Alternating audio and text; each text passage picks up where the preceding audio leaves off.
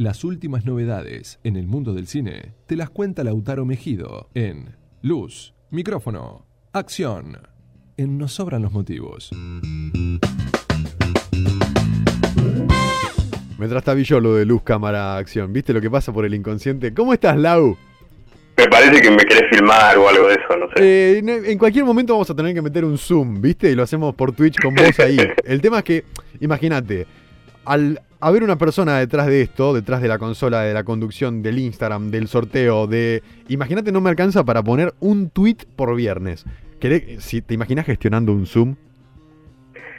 Te entiendo, te entiendo porque me ha pasado. No, no, no, no, me vuelvo loco.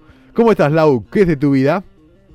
Todo bien, por suerte. Bueno, bien. Estoy contento porque pude ir al cine, pude ver la película de la cual voy a hacer la reseña Qué hoy. bueno, qué bien. Digamos que la vuelta a los cines después de mucho tiempo. ¿Y cómo, cómo notaste la vuelta? Muy, ¿Mucha diferencia? ¿Comodidad? ¿Incomodidad? Y la verdad que bastante comodidad, por lo, por lo menos los protocolos se respetan, Bueno, es gel, la distancia, Muy dos asientos de distancia entre cada persona, salvo que vayas acompañado. Así que aplaudible que se respeten los protocolos en todos los cines del, del país. Totalmente, totalmente. Además, una actividad que, si bien hay mucha gente que dice que el cine prácticamente ya, ya está, ya fue, eh, nada que ver, porque aquel que le gusta la película eh, es su actividad favorita, ir al cine prácticamente. Así que la verdad que se festeja que se pueda volver a las, a las salas, no llenas, pero se puede volver. Y la película que fuiste a ver es... Rápidos y Furiosos 9. Pa. La continuación Diosa. de esta saga que digamos que hace rato que no termina, no la quieren culminar, están exprimiendo al máximo ese limón que está hace un mes en la ladera y quieren ver si sale alguna gota más de jugo. Y bueno, alguna gota salió por lo menos para esta película. ¿Qué decir? Hay muchas cosas para decir, pero voy a arrancar con una analogía que describe muy bien lo que es Rápidos y Furiosos 9. A ver. Es como subirte a una montaña rusa, entregarte a esa diversión, salvo que tengas vértigo y la pases muy mal. Claro. Vas a tener lugares en los que estés muy alto, lugares en los que estés muy bajo, pero llegas al final, te divertiste, tuviste una, ex- una experiencia nueva, no sé si reconfortante, pero la pasaste. Claro. Bien, se entiende. Se entiende, se entiende. Siguen abusando del recurso de las explosiones, cosa que es lógica en la saga. Siguen abusando de que Toreto sea invencible, que no le pase nunca nada. Incluso hay una escena muy cómica en la cual se enfrenta a creo que más de 20 personas y no le pasa nada. Es algo de lo que me En reí- momento- es algo de lo que me reiría con mi papá eso. Muy mentiroso. tenés una escena en la que aparece un avión caza de la mayor élite posible de los aviones que pueden bombardear cualquier país y agarra el auto en el aire, en el aire. No, qué bien, qué bien, por favor. Me encanta. Y ojo, tenés un auto que se choca contra un satélite en el espacio, así que No. hay de todo. Aparece Ozuna actuando, aparece Nicki Minaj actuando, Ay, canta Bad Bunny. A ver, No, se ¿La desvirtuó vas, a todo. disfr- ¿La vas a disfrutar la película? Sí, te vas a reír, vas a decir qué carajo estoy viendo, cómo carajo están vivos esas personas. Sí, la vas a pasar bien. Más si vas con un amigo te vas a reír, vas a decir qué carajo estoy viendo, ¿no? O Pero sea, no vas a es para, para ir eh, con consumo irónico, digamos. Ya, ya se volvió un consumo irónico. Aparte, recordemos que el antagonista, entre comillas, de esta película es nada más ni nada menos que John Cena. Que actúa de hermano de Toreto, que yo les voy a dar la recomendación de que se busquen una foto de John Cena en Google y otra de Vin Diesel y busquen los parecidos entre estas dos personas Obviamente están fuertes los muchachos, fueron al gimnasio, cosa que aprecio, cosa que aprecio, eh, porque es difícil mantener el cuerpo así, No, total, total. esa es la única similitud. Pero después no sé si se parecen tanto para ser hermanos. Nunca dijeron de qué madre o de qué padre tampoco, ¿no? No, la única justificación que apareció en esta película es que la genética de los toretos es muy variada. o La sea genética de que los toretos. Me gustó. es una mezcla de los indios, los barcos y la selva. Tenés un mezcladito, ¿viste? No O sea, se sabe bien, dónde. Está bien, tenemos una nueva diversidad cultural tenemos ahora. Están los incas, los aztecas, los toretos. Eh, ojo, ojo, patentalo.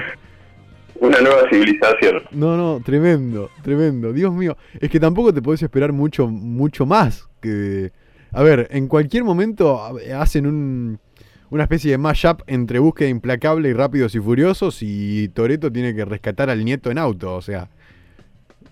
esta- Y tienen pensado llegar a la 11. Mirá vos, Dios santo. ¿Por qué? Ahora, Son palabras de Vin Diesel esto, lo que te estoy diciendo. ¿eh? uy, Dios mío, pero, pero ¿no se dan cuenta? O sea, ¿tanta plata le pueden llegar a sacar? No creo que una tenga más. A ver, que alguna que haya alguna excepción. Suponete que la 8 tenga más cotización que la 6. Mira, junto a las sagas de Marvel, a las pelis de Marvel, Ajá. las pelis de Rápido y Furioso son de las pelis más vistas en Asia. Y Asia. en Asia hay mucha gente Claro, ah, bueno, también Sí. tiene, tienen Tokyo Drift también. también. Esa es mi favorita, Rápido y Incluso- Furioso, sí. Y incluso aparece uno de los personajes que, que se fue para arriba en esa película, pero bueno, a mimir. exacto, se fue, lo mandaron a dormir un ratito, Pobre pero por obra del cine y de los guionistas, que se ve que no imprimieron el guion en imprenta Balcarce, que les hubiera quedado mucho mejor, Sí, total. Gracias. reviven personajes, viste, cosas que, que pasan. O sea, jugaron a ser Dios prácticamente. Qué, qué, qué bien. Porque, Y hay una escena muy particular en la que uno de los del equipo, que es Román, dice, ¿no, ¿a ustedes no les parece raro que no tenemos ningún rasguño? ¿No les parece raro que hace muchas películas, eh, no películas, pero dice muchas aventuras que estamos pasando juntos y no nos pasó nada? ahora, tenés que, Sí. ser to- tenés que sentirte totalmente impune para hacer lo que quieras. Porque, Claro, esa es la palabra, Es impunidad. Impunidad, hacen lo que quieren. Después, bueno, eh, el- la audiencia critica si está bien o no, pero por algo llegaron a Rápidos y Furiosos 9. 9, Dios. Yo- ojo, yo eso lo estoy tomando desde el lado irónico, desde la risa, pero porque creo que ya hay que ir a eso. Es que El sí. personaje de Toreto logró ser una persona totalmente suprema con poderes sobrenaturales directamente porque van a ver que en momentos rompe concreto, lo más bien el tipo se ahoga, después sale lo viviste y coleando. Pero no tiene, digamos que otro personaje que le haga un contrapunto. Y el personaje que le hacía el contrapunto no está más. Que era Entonces- era el que le hacía el contrapunto. Claro, en esta peli está. Bien. Pero puede que en la próxima sí. Oh, qué bien. Me gustó ese datito que tiraste, ¿eh? Vos sabés que hay eh, la familia de mi novia, parece la película de Ben Stiller. No, la familia de mi novia es muy, muy simpatizante de Rápidos y Furiosos. Así que me- ya me están apretando diciéndome, ¿qué te pasa con Rápidos y Furiosos, flaco? Así que voy a tener que limitarme a, a opinar. Ver y se la disfrutan, se compran dos baldes de pochoclos. Es que es para eso. Total, bien, total, Y lo total. disfrutás, disfrutás de los autos, las explosiones, la hermandad y, y todos esos códigos que aparecen en la película, pero porque es pochoclera, ya está, es eso. Qué bien. ¿Qué le Los aplaudo, directamente los aplaudo. Destaco esto de que aparezcan personajes como Nicki Minaj de la nada actuando, cosa que te sorprende, pero está bien, tiene muchos gags, muchos gags, muchos guiños, muchas cosas que, que te terminan sorprendiendo. Mm. Eso está bueno. Sí, no, no, Así claro. que El efecto sorpresa. está. Del 1 al de 1 a 10 Lautaros Mejidos. ¿Cuántos van?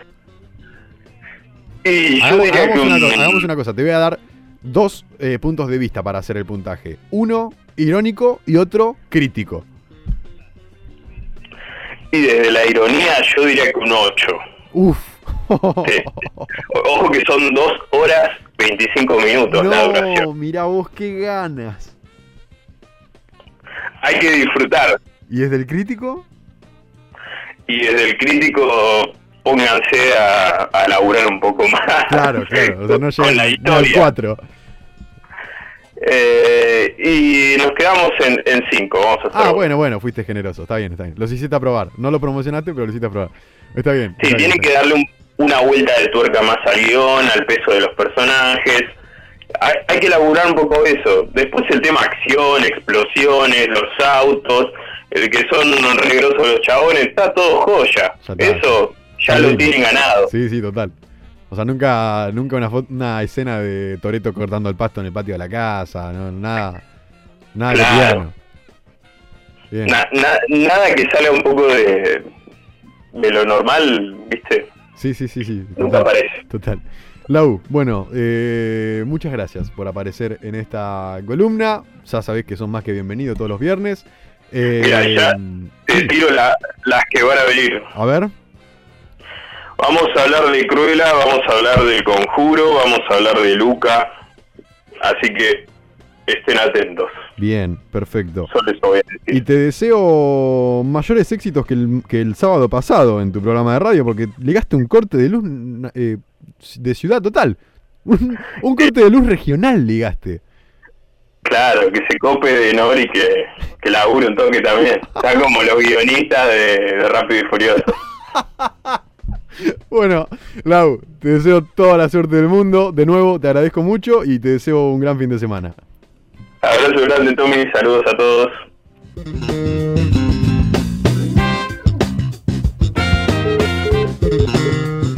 Ese fue el señor Lautaro Mejido con luz, micrófono, acción, hablando de Rápidos y Furiosos 9. ¿Hasta cuándo? ¿Hasta cuándo, Dios mío? Esto fue Luz, micrófono, acción. Y lo escuchaste en Nos Sobran los Motivos.